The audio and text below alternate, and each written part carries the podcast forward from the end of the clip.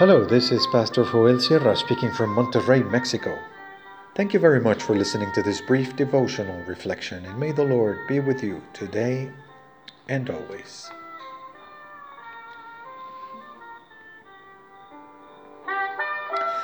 A spear through the heart.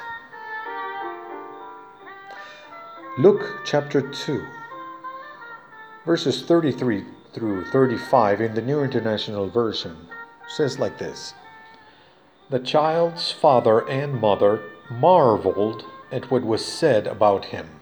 Then Simeon blessed them and said to Mary, his mother, This child is destined to cause the falling and rising of many in Israel, and to be a sign that will be spoken against, so that the thoughts of many hearts will be revealed and the sword will pierce your own soul too.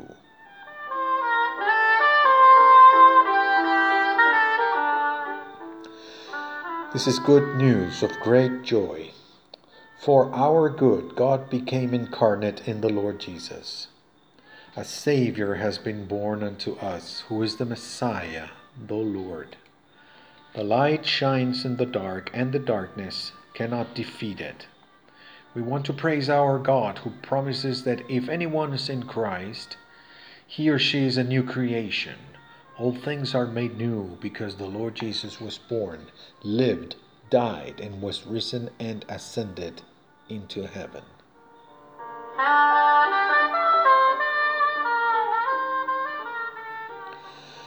Joseph and Mary were amazed at the blessings of the strange Simeon.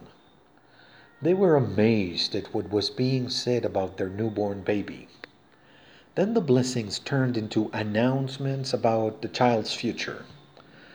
This change must have produced quite a bit of tension at the time. Simeon looked directly at Mary.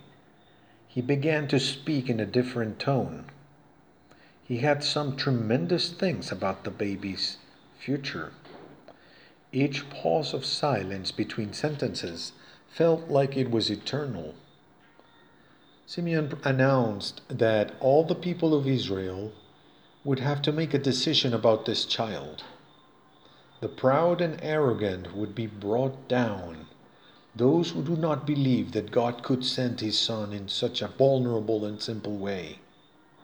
And the humble would be exalted those who could believe that the little baby is actually God's anointed, the Lamb who takes away our sins, the true Good Shepherd of Israel, the true vine, the way, the truth, and the life.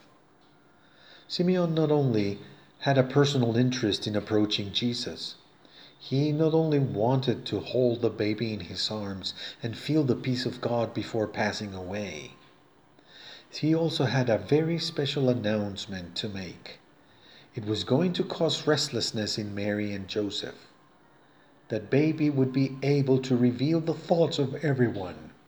By his life and teachings, and by his death and resurrection, every human being, Jew or Gentile, would show him or herself without facades, without hiding, without simulations, just as what each one is arrogant or humble, unbelieving or believer. And to Mary, a sword will pierce your heart. What, a, what harsh words! Right after giving her some words of blessing. It is because with Jesus, not everything is rosy.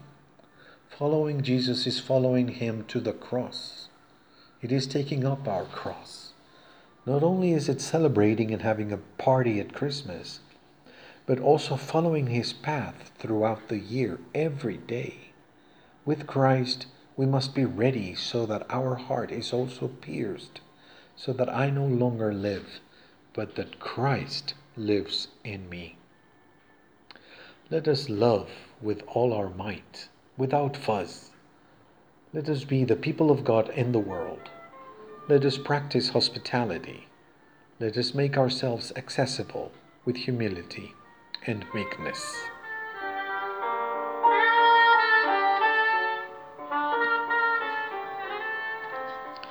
Why don't we pray? God, Walk with us today and always. Guide our steps to follow your Son Jesus. Open our eyes to see all people as you see them. Help us to love each person just as you love them. Amen.